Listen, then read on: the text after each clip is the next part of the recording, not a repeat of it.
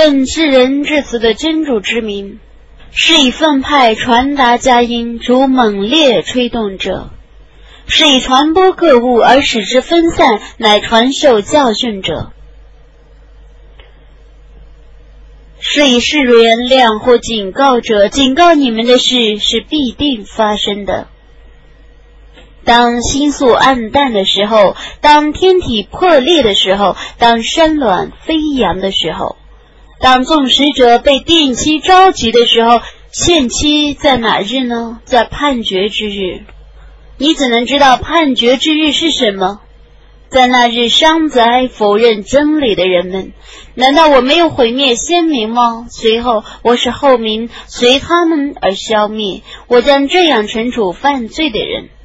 在那日伤灾否认真理的人们，难道我没有使大地成为包罗活物和死物的吗？我曾在大地上安置许多崇高的山峦，我曾赏赐你们甘美的饮料。在那日伤灾否认真理的人们，你们去享受你们所否认的刑法吧，你们去享受有三个差的阴影吧。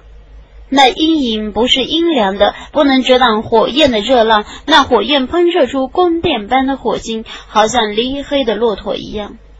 在那日伤灾否认真理的人们，这是他们不得发言之日，他们不蒙许可，故不能道歉。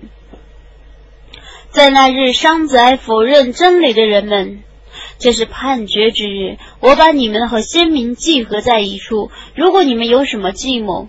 你们可对我用计，在那日伤灾否认真理的人们，敬畏的人们必在树荫下清泉之滨，享受他们爱吃的水果，将对他们说：“你们曾经行善，故你们痛快的饮食吧。”我必定这样报酬行善的人们，在那日伤灾否认真理的人们，你们暂时吃喝享受吧，你们却是犯罪的人。